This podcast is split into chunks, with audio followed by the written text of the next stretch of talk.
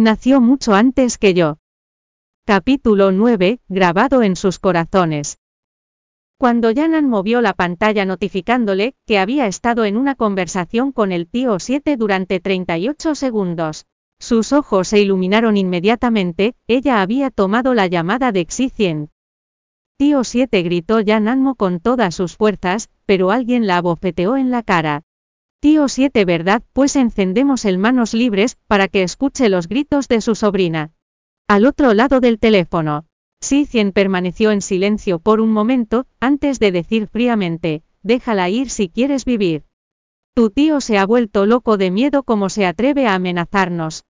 El hombre que sostenía el teléfono estaba empezando a perder la paciencia, tirando el teléfono a un lado se preparó para arrancarle la ropa a Yan Anmo.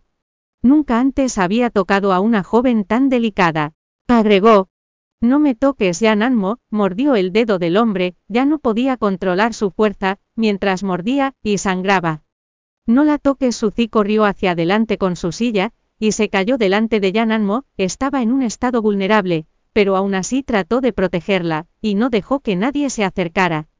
Suzy, los ojos de Jan Anmo se llenaron de lágrimas, quería dar un paso adelante, y ayudar a Suzy a levantarse, pero alguien se lo impidió, vio cómo un hombre se acercaba a Suzy por detrás con un palo, y sus ojos se abrieron de par en par, mientras gritaba y lloraba de impotencia. Suzy no, pero el palo de metal terminó en la pierna de Suzy sin piedad, de hecho el golpe fue lo suficientemente fuerte como para quitarle la vida. Suzy sudaba de dolor, la vena que había aparecido en su frente estaba prácticamente a punto de estallar, pero no hizo ningún ruido, soportó con todas sus fuerzas, y miró a Yan Anmo. Estoy bien, le dijo, pero Yan Anmo comenzó a gritar, por favor déjale ir. Soy hijo de Sujizou del grupo Su si nos dejas ir mi padre te dará la cantidad de dinero que quieras, Suzy no tuvo más remedio que usar el nombre de su padre. Los hombres se detuvieron de inmediato, y se miraron unos a otros, el hijo de grupo, Tuel valía una cantidad considerable de dinero pensaron. El hermano cicatriz vio la oportunidad y propuso. Queremos 20 millones por las dos vidas. Sin dudarlo Suzy soportó el dolor y dijo. Te daré 40 millones para que nos dejes ir a los dos. Habría estado bien que Suzy no dijera esto, pero esas palabras, Lolo les dieron la oportunidad de volverse ambiciosos, cuando el hombre al que Yananmo mordió escuchó 40 millones sus ojos se iluminaron, y dijo.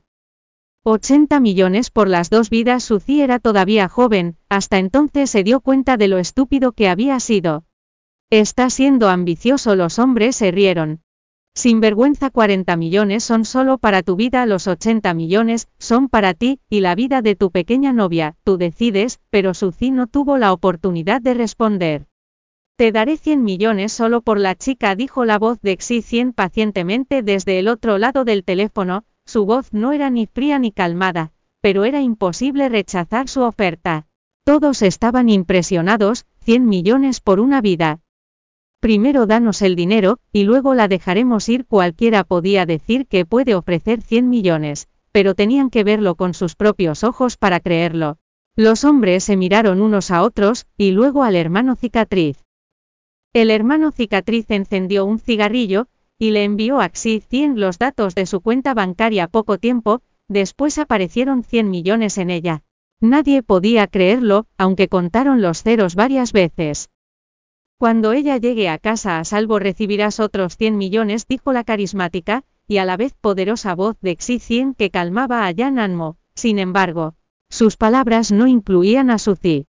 Yan Anmo no pudo evitar gritar, Tío 7 ¿qué hay de Suzy? Pero Xi 100 no respondió, los hombres asquerosos por su parte se llenaron de alegría.